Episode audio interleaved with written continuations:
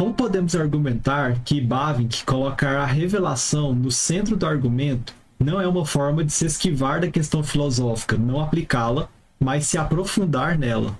Deixa eu ver se eu entendi essa pergunta. Né? Como podemos argumentar que Bavinck, ao colocar a revelação no centro do argumento, não está, né, de alguma forma, se esquivando da questão filosófica?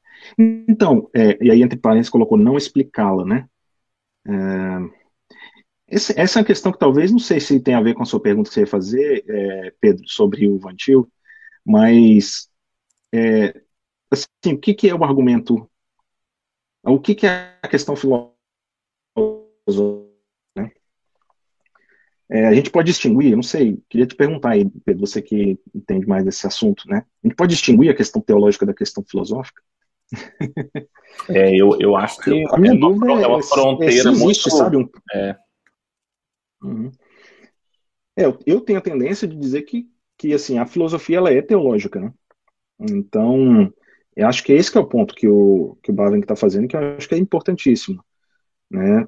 O todo do conhecimento se, re- se reduz, né, assim, a, a, uma, a uma coisa, né? O fato de Deus ter revelado, né, si mesmo. né? E não só ter revelado coisas sobre nós, né, mas especialmente sobre Ele. né?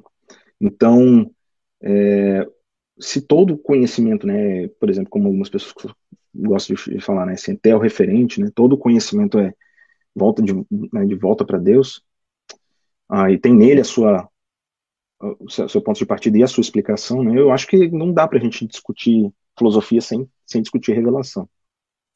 Não sei, essa aqui é a minha, sim. minha, minha. Eu, isso é até uma coisa interessante. Eu, eu acho que dá pra gente, dá para perguntar sobre isso, sobre o seu vantilianismo a partir disso. Assim, uma, uma das mudanças que ocorreram assim no meu pensamento, inclusive, foi com essa turma do avançado. Só que no ano passado a gente tem um mês que a gente leu o Cornelius Vantil, leu o Graça Comum e, e o Evangelho, e fica muito claro como que o Vantil ele não separa essas coisas. Há uma dependência grande na sua forma de fazer filosofia da sua teologia bíblica. E aí o Gerhardus Voss tem um papel muito importante, acho que para ambos, né? Tanto o Vantil quanto o Bavin, que é uma coisa também que a gente pode falar.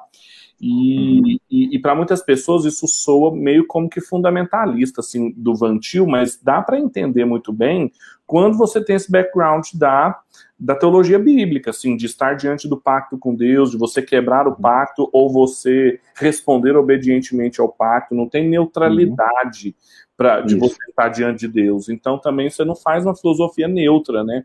É, eu, eu, eu não sei quanto de é, que isso é específico do Vantil e que ele deu uma empurrada na leitura quando ele fez do Bavinck, ou o tanto que isso está no Bavinck e como que dá Uhum. essa triangulação também com o Gerhardus Voss. Eu- Esse tema para mim é fascinante e Esse, é, esse tema é fascinante e assim tem alguns recentes, é, alguns textos recentes que a gente pode ler para poder ver diferentes perspectivas nisso, né? Então tem o- um amigo meu que escreveu, publicou recentemente um livro dele, que é a tese de doutorado dele, né? O, o, é, o Gray, né? O Nathaniel Gray, Sutanto, ele escreveu um livro fantástico sobre, sobre isso, né? exatamente sobre a, a revelação e epistemologia.